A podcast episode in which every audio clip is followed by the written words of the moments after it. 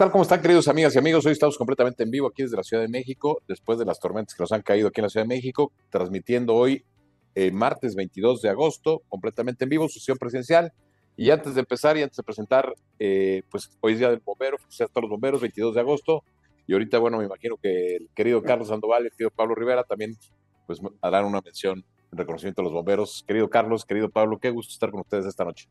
¿Qué tal, este, mi estimado Jaime, mi estimado Pablo? Qué gusto saludarlos y obviamente sí, un, abrazo muy fraterno a los bomberos, que desde chiquito yo me acuerdo que quería ser bombero y los veía siempre, y son, son grandes hombres, grandes mexicanos y grandes seres en el mundo, ¿no? Unas felicitaciones fuertes y bueno, enhorabuena y saludos a todas y todos los que nos están viendo el día de hoy en vivo.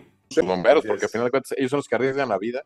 Este, nosotros tratamos de hacer normas y estándares para que los bomberos no intervengan, pero pues obviamente ellos ponen eh, la vida siempre que lo hacen. Y bueno, Fíjate que es curioso porque cada, cada país en Latinoamérica tiene sus de bomberos, de, la, y los bomberos, y este, de las y los eh, bomberos. Este, pero bueno, hoy, hoy se fundó en Veracruz el primer cuerpo de bomberos, y de ahí nace el Día de los Bomberos. Entonces, bueno, pues un gran abrazo. Pero bueno, vamos a empezar nuestro programa este, con otro tipo de incendios, este, otro tipo diferente. Que no hay bomberos. así es, y se necesitan bomberos para pagar tus incendios políticos. Bueno, un bombero mayor, ¿no? El, el, que está en Palacio. No, pero es, el bombero mayor, ¿no? no el que no suena al bur, pero parece que la manguera se quedó sin agua. pues más sí, bien. Bueno, pues sí, tiene razón. Más bien, en lugar de. Tiene mucho incendio que apagar. En lugar de bombero, parece que están perdiendo ahí fuegos, ¿no? Pero bueno, este. pues bueno, este, ya estamos llegando al final de las dos. Eh, pues no sé cómo llamarles, precampañas, campañas. Pre-campañas, o sea, es una precampaña, ¿no? O sea, digo. Precampañas pues sí, este, digo, pues este para nombrar a los coordinadores de las defensas de del voto, que al final van a ser los candidatos presidenciales, pero al final de cuentas muy intensa la, campaña y platicamos antes de entrar al, programa, yo quisiera sus, sus, comentarios, porque la verdad, las campañas de Morena están perdidas, o sea, realmente el que les quitó el, el foco fue frente a las campañas de Morena, y bueno, y esta semana nos amanecimos con la noticia de que Santiago Krill renunciaba, entonces, pues no sé, ¿cuál es su opinión, querido Carlos? Y luego Pablo, voy contigo. Pues mira, yo creo que hablando un poquito del tema de las mal llamadas corcholatas, la verdad es que tienes razón, este Jaime, no ha habido ningún comentario, se le fueron, se fueron del, ahora sí que del escenario, eh, prácticamente solo ha habido algunas, algunas comunicaciones de eventos menores, en fin, yo creo que están totalmente eliminadas del tema, del tema de comunicación y obviamente por este gran fenómeno del frente opositor, el tema de Xochitl Galvez, el tema de Beatriz Paredes, que también como ha crecido, y obviamente pues la renuncia la renuncia de Santiago Krill, que pues la verdad es para mí un tema patriótico, a mí se me hizo una gente la de primera, no lo conocía y no, no sabía de qué tamaño era este, este ser, ser humano, pero mis respetos. Y sí, la verdad es que hoy te traeremos a analizar cómo va cada una de las corcholatas o cada uno de, estos candidatos o precandidatos, pero sí, la verdad es que han dejado muchísimo que desear. Y pues lo que más ha llamado la atención es el calentamiento entre Marcelo Ebrard y, y Claudia Sheinbaum, ¿no? Es lo que ha llamado un poquito la atención. Y lo demás, la verdad es que muy aburrido. Si es tú, Pablo, ¿cómo lo ves? Sí, totalmente de acuerdo. Marcelo le puso la sal y la pimienta al proceso de, la 4T, pero como que se apagó muy rápido. En el momento que aceptó eh, incluir una encuesta de las cuatro que van a seleccionar supuestamente al candidato, todos sabemos que, el encuestador este, está, vive en Palacio Nacional, el gran que va a decidir. Sin embargo, en esta simulación hay cuatro encuestas que propusieron los, los precandidatos. Las de Marcelo no habían salido y Monreal en, una, en un acto de generosidad le cede su lugar para que una de las encuestas que había este, ofrecido Marcelo entrara dentro de estas cuatro y como que se apagó el fuego. Fue lo único interesante. Pero yo creo que la reflexión aquí eh, eh, es muy interesante lo que ha pasado en el Frente Amplio por México cómo la democracia, cómo el proceso que es más democrático dentro del Frente Amplio fue lo que acabó aplastando en términos mediáticos y de medios de comunicación al, proceso de, las corcholatas. Porque los debates y los foros que armaron de una u otra manera atrajeron la atención de, la gente sobre los diversos temas que nos atañen a toda la ciudadanía. Han hablado de economía, han hablado de seguridad, han hablado de, del, del, campo, han hablado de educación, es decir, armar muy bien el proceso y la gente lo que quiere ver es debate, es ver el contraste que hay entre los distintos este, aspirantes a ser el presidente de la República. Y Morena nunca permitió eso por miedo, porque el proceso está tan cuidado para proteger a Claudio Sheinbaum que nunca se atrevieron a que Claudio tuviera un debate con Marcelo, que yo creo que Marcelo lo hubiera hecho pedazos. Y al no, aceptar, al, no permitir esta situación, pues hizo que su proceso fuera muy aburrido. Entonces, yo creo que la democracia acabó aplastando al dedazo en esta, esta primera etapa del proceso.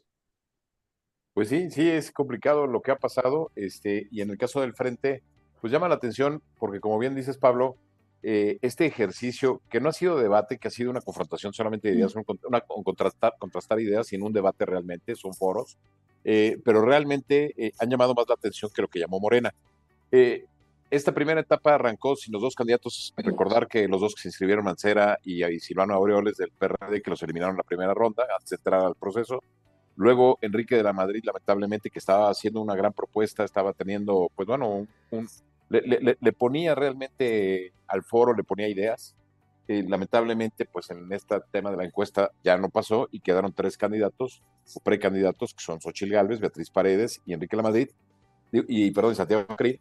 Y pues en un ejercicio que me da la impresión de que el príncipe estaba ya batallando, y perdón la palabra, este, pues vieron ahí la oportunidad y como que dijeron, bueno, pues aquí es nuestra oportunidad de, de empujar más a Beatriz Paredes en un ejercicio que se me hace muy, pues, mm, como bien dices, Carlos, eh, muy profundo de, Santiago Krill, hace una labor de sacrificio como si fuera béisbol y le da el, pase para que Xochitl Gálvez la meta, ¿no? Este, la meta a la portería. Entonces, la, pregunta aquí es, ¿la renuncia de Santiago Krill será suficiente para que Xochitl Gálvez gane en una semana más? Pues mira, yo, yo veo muy peligroso, obviamente hay que recordar que pues el PRI, eh, yo siendo priista, también me siento priista todavía, este, yo lo digo, el PRI es muy mañoso, digo, me siento porque no he renunciado, ¿no? Y la verdad siempre había votado por el PRI, pero la verdad es que, que el PRI es muy mañoso, eh, me preocupa y suena mucho, eh, ahora sí que en el ambiente, un, tipo de entrega de estrategia de Alito, que Alito es un, un cuate nefasto para mi punto de vista, este, un, cuate que solo piensa en sus intereses y obviamente pues tienen demasiados problemas eh, en, lo que dejó como gobernador y quiere arreglarlos. Y pues yo creo que está arreglado, yo es lo que entiendo, tiene algún acuerdo por ahí y obviamente lo que él está buscando es que quede Beatriz Paredes.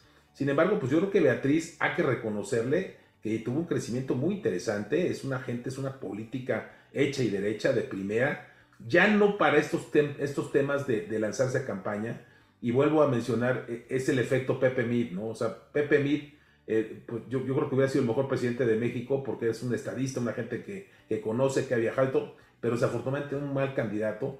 Y creo que en el caso de Beatriz Paredes es lo mismo, o sea, es un, es un pésimo candidato, eh, eh, una pésima candidata Beatriz, que obviamente si fuera presidente, pues sería increíble para el país, ¿no? Entonces, yo creo que sí se está moviendo el PRI para buscar de alguna manera posicionar a, a Beatriz y sí, sí le ayudó Beatriz. Beatriz sí se movió, sí este, un cambio de actitud, buenas, buenos temas, buena discusión. Creo que en la discusión sí le gana este, totalmente a Xochitl Galvez por su, por su habilidad, por su, pues los años que ya lleva en, este tema. Este, pero la verdad es que, no, no calienta, no anima como lo, lo, hace Xochitl. Entonces sería una, una desgracia para el frente. Yo creo que ojalá y no quede, en mi punto de vista, no quedara este, Beatriz, ¿no? Entrando en el sospechosismo que, comentas tú bien, Carlos, eh, fue muy raro, no sé si usted recuerda la semana pasada, que hubo una nota que en Campeche, la Procuraduría Estatal eh, empezó a catear casas de, la propiedad de quien se dice prestanombre de Alito. Y curiosamente, esa misma semana, Alito se reúne con Beatriz Paredes, le hace un gran evento, eh, dándole todo el respaldo del PRI, este, dando el mensaje de la fuerza que tiene el PRI a nivel nacional, como bien mencionas tú también, Carlos, en, operar elecciones, sabemos eh, cómo se las cuecen en, el PRI, lo que infundió un miedo razonable del lado del PAN, porque tenían dos candidatos y podrían dividir el voto. Muchos gobernadores, muchos panistas de CEPA le escriben a Santiago Gil una carta y Santiago Gil, como bien lo comentan Jaime y Carlos, eh, en un acto eh, de sensibilidad y de honorabilidad, pues renuncien a su pretensión para, para apoyar a Xochitl y dejar un mano a mano, contestando un poco la pregunta de Jaime, yo creo que la moneda sigue estando en el aire, porque si bien exceptos en todas las encuestas Xochitl sale muy arriba, es una encuesta cerrada, que yo creo que lo hicieron bien, porque también sabemos que Moreno se podía haber metido en el proceso, y pudiera haber eh, mandado muchas huestes a votar a favor, en este caso de Beatriz, para dejar a la candidata más fácil de ganarle. Entonces, la moneda está en el aire, yo creo que al final va a, acabar ganando Sochi. Creo que es muy importante que este proceso llegue hasta el final, que la gente salga a votar y que le demos una validez democrática al Frente Amplio por México para que el día siguiente que se destape la corcholata, que va a ser Claudia Sheinbaum, la gente sepa diferenciar entre un proceso que fue democrático, con muchos defectos, con muchas fallas de origen, pero que al final está resultando muy interesante. Es una primaria como en Estados Unidos, hay que decirlo de esta manera, en donde se van descartando las barajas para quedar por lo general dos o tres, en este caso fueron dos, dos mujeres, que qué bueno que sean mujeres, y yo creo que va a ser Sochi la ganadora de este proceso democrático, y del lado de Morena, eh, por todo lo que ha pasado, y ahorita lo vamos a seguir platicando, pues va a ser Claudia Sheinbaum, y, lo interesante va, va a ser, ¿qué va a hacer Marcelo? ¿Se va a ir de Morena? ¿Se va a pelear con el presidente por fin? ¿O se va a quedar como, como lo ha sido toda su carrera, siendo tan brillante, vestida y alborotada. Pues sí, bueno, este, antes de pasar a la parte de Morena, Pablo, Carlos, eh, pues faltaría un foro más, ya faltaría terminar con el último foro, este, que yo creo que ya es de mero trámite al, ya no estar Santiago Krill. Eh, hoy me sorprendió en el foro que se dio en León, realmente Beatriz, que había tratado de un poco de arrimar el caballo a Xochitl, hoy la vi un poco más, eh, digo, no, si no pro Xochitl, por lo menos... Conciliadora. Conciliadora, este, como siempre ha sido Beatriz Paredes, para mí es una mujer muy interesante Beatriz Paredes, digo, increíble la trayectoria de Beatriz.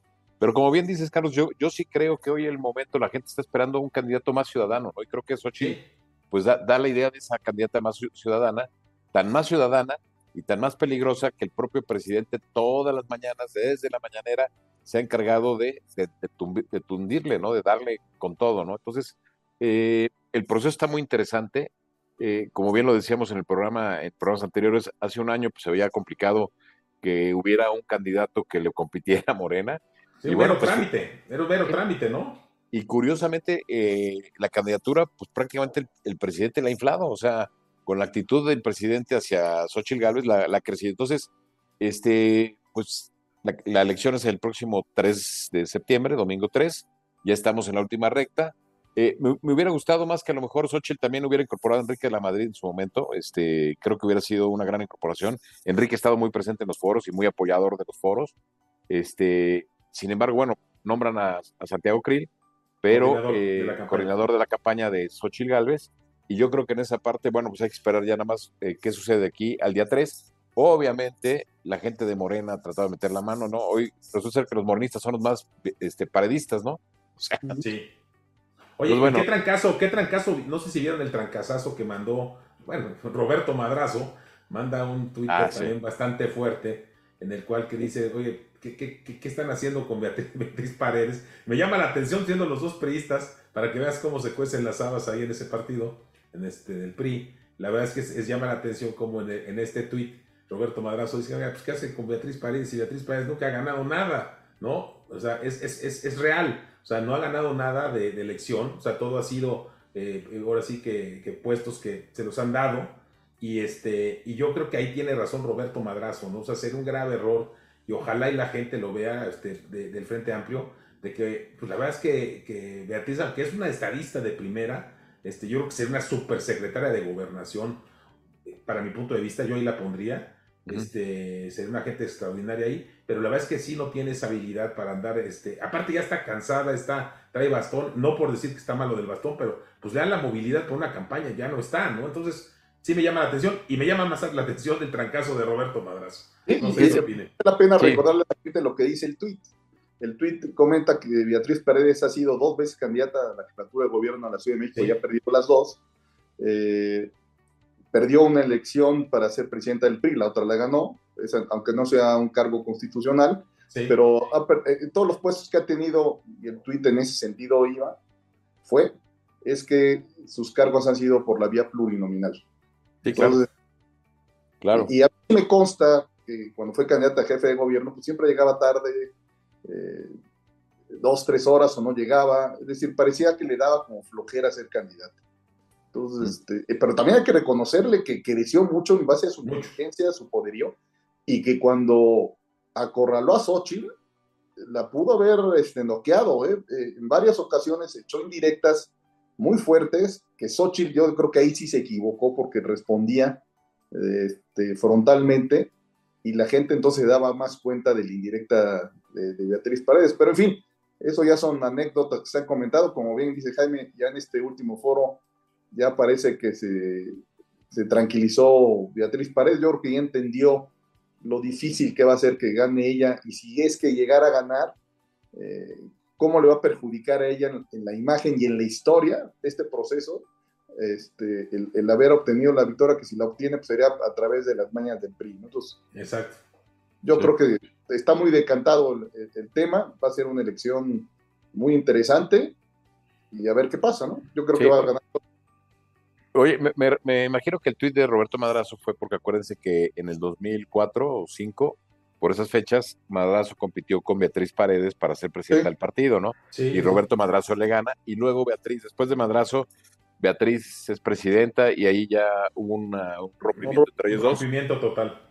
Pero el tuit de Madrazo dice que Beatriz no ha ganado una sola elección en los últimos 25 años, o sea que un poco abundando más en lo que ustedes han dicho, y sus cargos como diputada entre el 2000, 2003 y 2009 y 2012, como senador en 2018, fueron por plurinominales, como bien lo dijiste, Pablo. Entonces, eh, yo creo yo, perdón, pero a mí me cae muy bien Beatriz, y hace una mujer digo, muy preparada, muy culta, pero yo creo que la ciudadanía está esperando un candidato pues, pues no tan partidista, ojo, eh, me refiero PAN PRI. ciudadano, ciudadano, ¿no? ciudadano, totalmente. Oye, una pregunta para los dos, este, a ver, yo, yo, yo tengo esta línea, si es Xochitl, puede ganar, podría ganar. Si es Beatriz, no ganan nunca. ¿Así, ¿Así lo ven ustedes también? Hoy sí. Yo también coincido contigo, Carlos. Yo coincido con Pablo también. No, no, la veo muy difícil. Hay un tema de Sochi, eh, otro articulista muy importante, Jesús Silva. Gerson. Gerson. Márquez. Gerson Márquez. Escribe todos los lunes en el periódico Reforma. Y no sé si fue este lunes o el pasado, comentó que, que Xochitl sí necesita una muy buena asesorada y, centrar su discurso, porque ha dicho muchas este, ocurrencias, hay que decirlo, muy al estilo Fox, al estilo López Obrador, que en una elección el día de mañana, si no está preparada, le pueden restar muchos puntos. Ha dicho medios sandeces, por llamarlo de una manera. Creo que está en un momento de que se deja asesorar y que centre su discurso, que lo enlate y que la gente sepa muy bien este, lo, que, lo que pretende y no que esté tratando de contestar todos los temas. Este, si no lo sabe, mejor que, que aprenda a, como buen político a cantinflear para no contestar y no decir sandeces como también las ha dicho. Entonces, Aguas con Xochitl eh, es una candidata ciudadana que ha crecido mucho, pero no tiene la experiencia que ya lo comentamos, que tiene, por ejemplo, Beatriz Paredes. Entonces, claro. ya de mañana sí va a necesitar saber escuchar, saber centrarse y ser ella misma, ¿no? Con ese carisma que la caracteriza y, seguramente va a ser una candidata muy competente. Oye, porque sí, cae muy bien, ¿no? Pablo Jaime, la verdad es que caiga todo dar esta Xochitl, o sea, a mí, a mí la verdad no la conocía, yo más o menos ahí la vi con el gobierno de Fox, pero la es una gente que cae bien, o sea, es que te cae bien, este, ¿no? Tiene, tiene lo suyo, la verdad. Yo, yo, lo que creo es que, como es una campaña tan larga, pues estamos prácticamente un año de la, de la elección, ¿Sí? pues en, un año, y, y, otra vez retomando un poco lo que está señalando Pablo, es, eh, llegó un momento que fue muy novedoso lo que decía y ya se enganchó con sus mismos temas y ha sido muy repetitiva. No, no ha tenido esa creatividad que tiene Beatriz Paredes, que hay que reconocerla, que tiene un gran discurso y sabe adaptarse a los tiempos. Pero tan sabe adaptarse que desde, desde los 70, 75, 76 que entró a la política, pues hasta el día de hoy ha estado vigente, ¿no? Este, entonces, eh, hay que recordarle, como bien dices a Xochitl Galvez, pues que falta un año que tiene que tener buenos asesores. Por eso yo decía, pues ahí tiene en temas económicos Enrique La Madrid, puede jalar a José Antonio Mit, pues tiene... A Beatriz, a la misma Beatriz, a la misma Beatriz Claro. Así es, yo creo que tiene un... campo, ¿no? Así creo que poca gente sabe tanto del campo como Beatriz Paredes. Sí, sí, sí. Hoy, por ejemplo, este, me sorprendió ver en el, en el foro, conduciendo, me sorprendió gratamente que estaba Gonzalo Hernández Cona, que fue el titular de, Coneval durante muchos años, este, desde que se creó en el 2003 eh, hasta que López Obrador lo, lo, hizo a un lado, pero realmente es una persona que también sabe mucho del tema de política social. Entonces, bueno, creo que hay mucha gente alrededor de Xochitl que puede ser importante para que ella pueda eh, tener estas bases discursivas. Jaime, tú para temas sociales también. Te agradezco, Carlos. No? Te agradezco, pero bueno. Honor al que honor merece, mi estimado Jaime. Así es, pero bueno, este, regresando a los, a los, otros temas, este, y vámonos ahora sí del otro lado de la cancha. Al otro lado. Este, me sorprende varios temas. El primero es, la semana pasada, eh, platicaron ustedes sobre, eh, bueno, se dio el tema de lo de Marcelo Ebrard a las 11 de la mañana convocó a una rueda de prensa en donde me llama la atención porque lanza una bombota, o sea, lanza una bomba acusando a Claudia Sheinbaum eh, de la ilegalidad en manejo de los recursos, de estar usando de recursos públicos para la campaña, del exceso de recursos, que no hay equidad. Este, me llama la atención y luego como que recula y recula porque le preguntan y dice, bueno, pues invitaría yo a Claudia Sheinbaum a mi gabinete como secretaria de Gobernación. Entonces, ¿cómo alguien que está haciendo ilegalidades, le están señalando ilegalidades, pues lo invitas, ¿no? O sea, primero, ¿no? Segundo, yo pensé que se iba a ir al, fondo.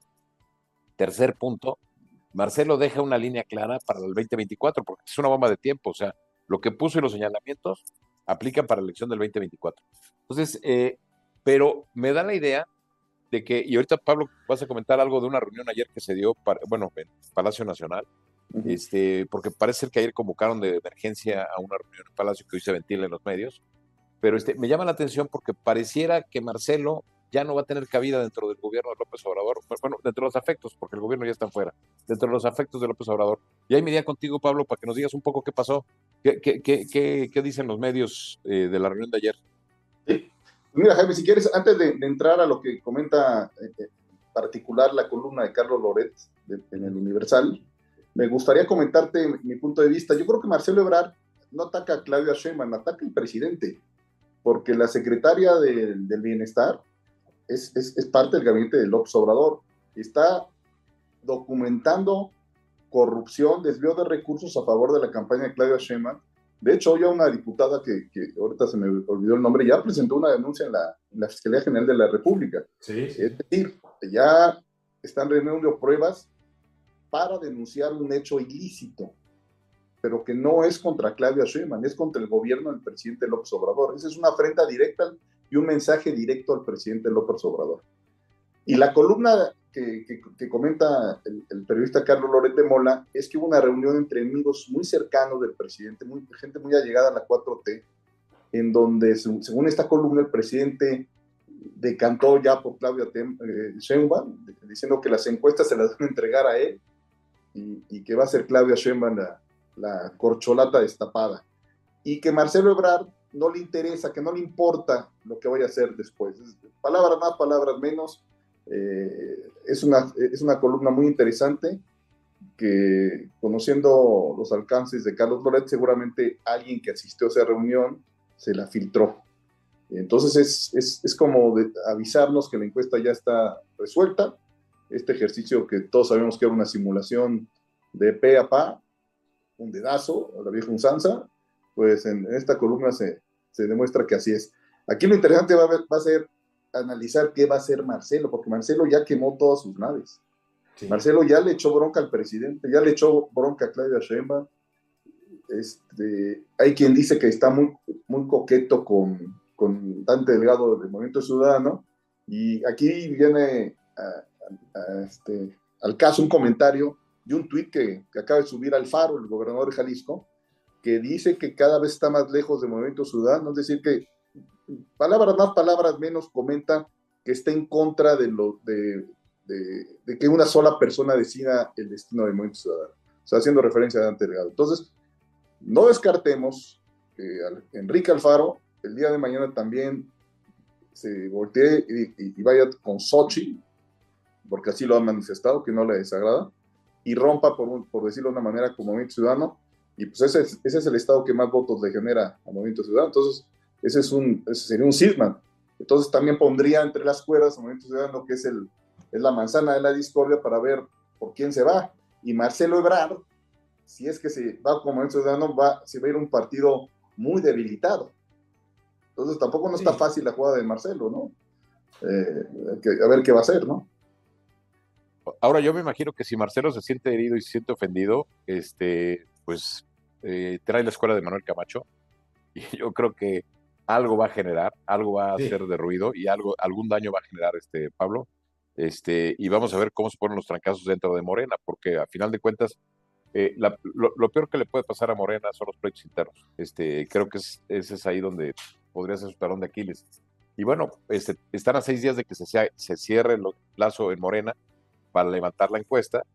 Este, y como dices, yo creo que esto es una crónica de una muerte anunciada para Marcelo Ebrard.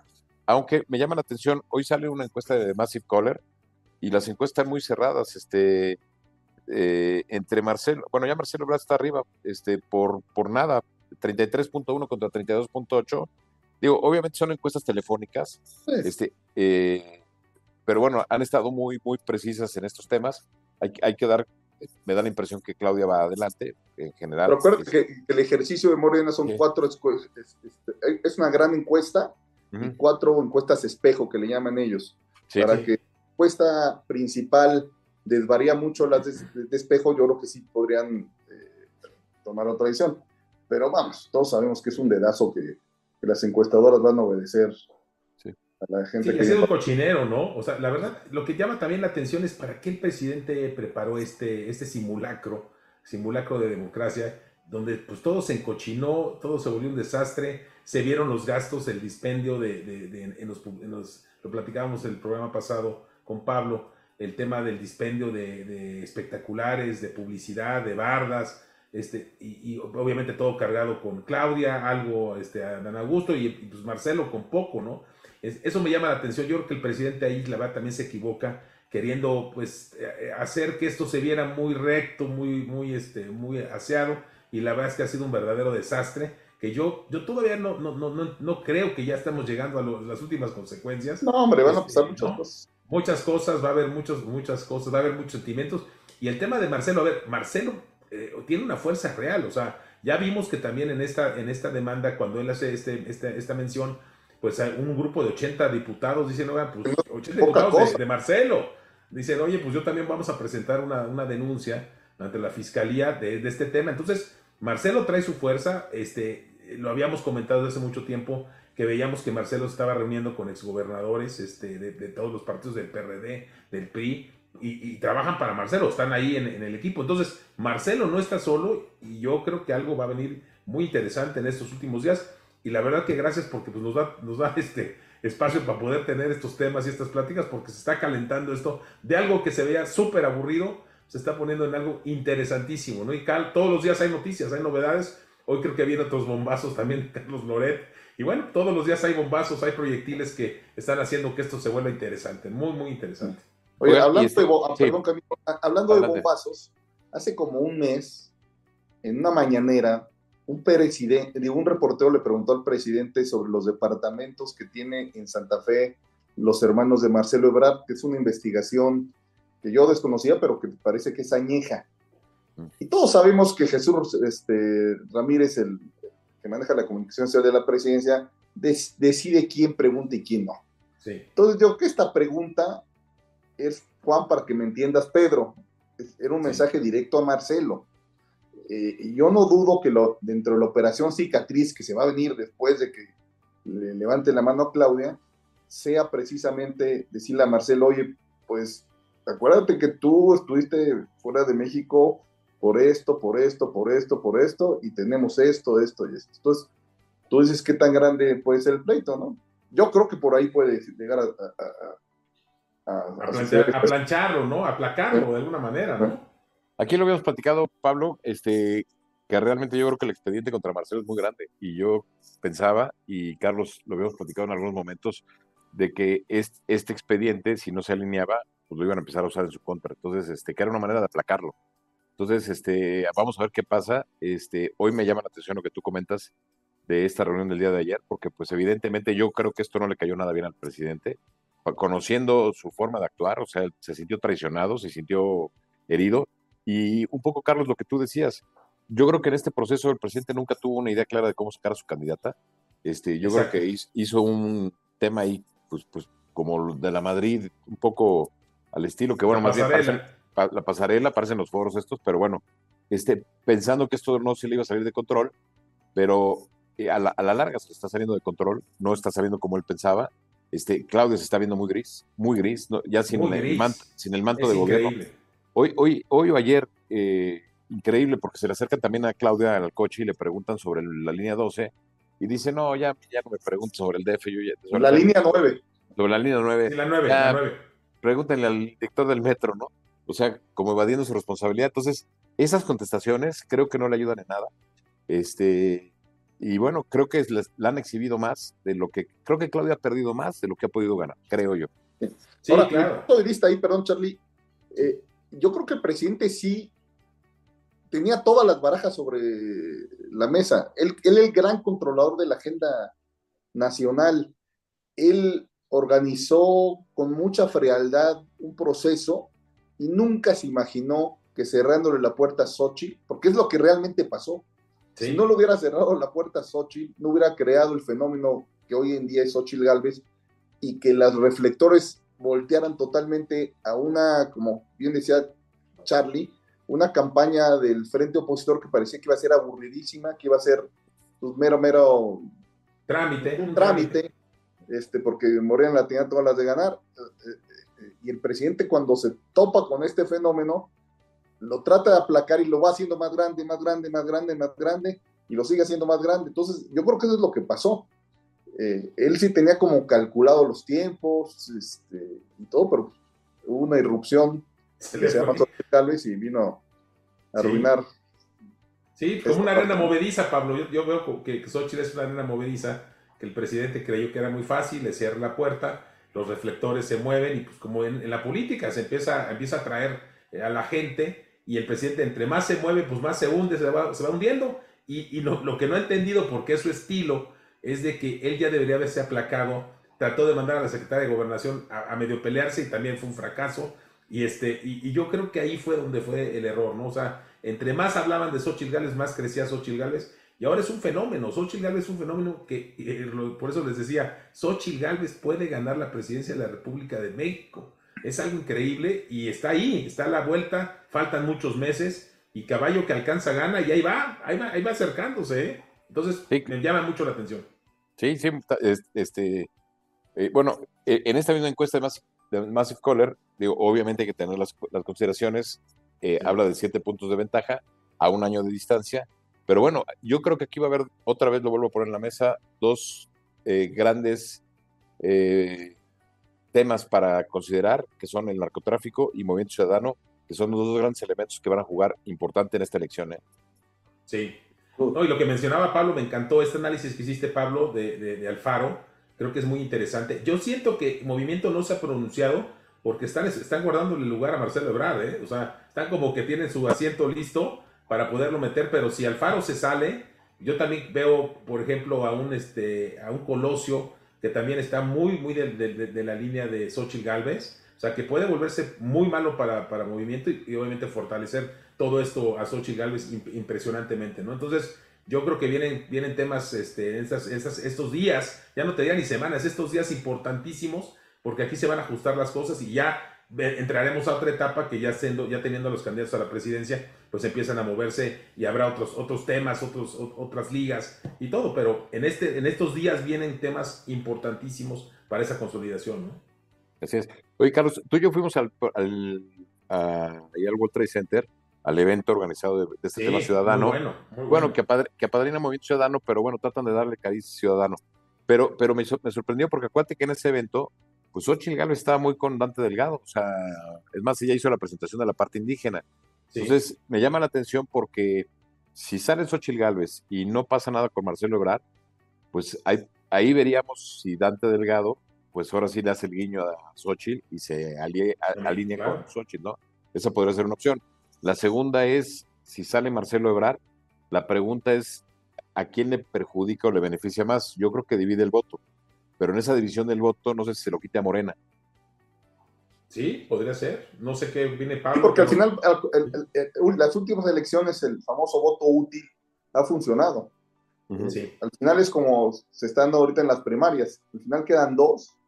Y en esta misma encuesta que, que comentas de Massive Caller, que el, porcentaje que más crece es el de, los indecisos. Quien logre convencer, y convencer a los indecisos es el, que va a ganar. Y el que ese voto indeciso es el voto útil. Y, en, esa, suerte, pues este, va a ser muy interesante si Marcelo se llega a ir en una hipotética situación a Movimiento Ciudadano, pues todos esos votantes, ¿qué les duele más? ¿Apoyar otra vez a la cuarta transformación o buscar el cambio? Eh, entonces, este, yo creo que va a ser por la segunda, ¿no?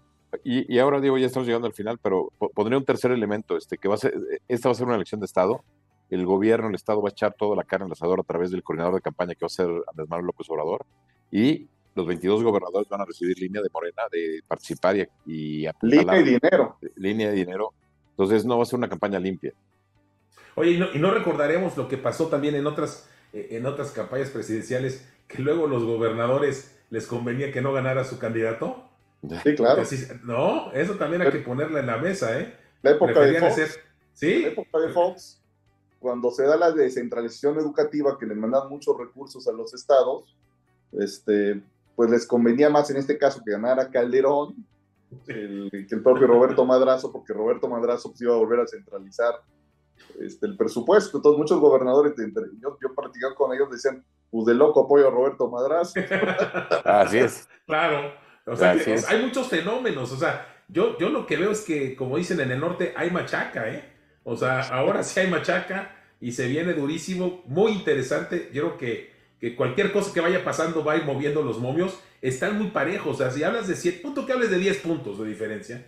No es 10 puntos, no es nada a un año, a casi un año de, las elecciones. Y obviamente esta fuerza que viene y, y ya sin estar con esta, e, este estar en el gobierno, creo que le puede dar una gran ventaja a Sochi. Entonces, este, pues hay machaca, señores, hay machaca. Así es. Oiga, pues ya, ya cerramos el programa porque son nueve, ya nos pasamos seis minutos del programa, pero pues antes de despedirnos, un último comentario, querido Carlos, querido Pablo, empezamos por ti, Pablo, si quieres. No, pues es que le pediría a nuestra amable audiencia que esté muy atento porque vienen las semanas más interesantes de un suceso inédito. Creo que hay que reconocer que, estos, hay que reconocer y agradecer sobre todo al Frente Amplio por México que hayan instaurado las primarias en México. Espero que sea una práctica que haya llegado para quedarse. Creo que como ciudadano te enriquece para conocer mejor a quien puede llegar a ser tu presidente de la República y ojalá, ojalá y Morena también en el, en el futuro se quite esas ataduras de, de, líderes mesiánicos y abra también su proceso y también tengamos primarias en, en todas las fuerzas políticas, ¿no? Así Porque sí, insisto, a los ciudadanos nos da una claridad sobre quién es cada quien y, sobre cómo piensan gobernar un país tan complejo como México. Entonces, yo creo que como ciudadanos debemos estar contentos con estos ejercicios democráticos que estamos viendo por, por el lado del Frente Amplio por México y, este, y muy atentos a lo que va a suceder en Morena en los próximos días. ¿no? Así es, así es, Carlos.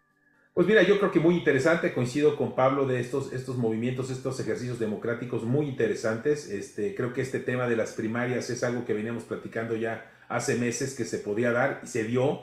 Creo que Tú lo decías, Charlie. Y que sí, ahí lo, lo, puse en nuestras redes. También recordarle a nuestras amigas y amigos que no dejen de seguirnos en nuestras redes sociales. Creo que ahí vamos poniendo comentarios y ahí podemos participar y obviamente eh, conversar este, de, dos vías. Pero también mencionar Pablo y Jaime que, que también esto puede dar eh, pie al inicio de los gobiernos de coalición, ¿no? O sea, si llegara a ganar este, el, frente, el Frente Amplio, creo que estaría muy interesante cómo podrían ser eh, eh, que este, este gobierno fuera del PAN, del PRI, del PRD y de Movimiento Ciudadano y capaz que de Morena meten a alguien ahí, ¿no? O sea, puede ser una cosa muy interesante para el país y creo que siempre en beneficio de México. Yo recordarles que tenemos un gran país y creo que esto está ayudando mucho. Y un último reconocimiento a Santiago Cris, la verdad, un mexicano valiente, un mexicano de primera que hay que aprenderle. Yo la verdad eh, no, lo conocía, entonces no hablaba tan bien de él porque no, no tenía mucho contacto con él pero aunque no lo conozco, este acto que hizo, la verdad, es un acto valiente, es un acto de un gran mexicano, y muchas felicidades, Santiago, porque sé que tarde o temprano verás este programa, si no es que lo estás viendo.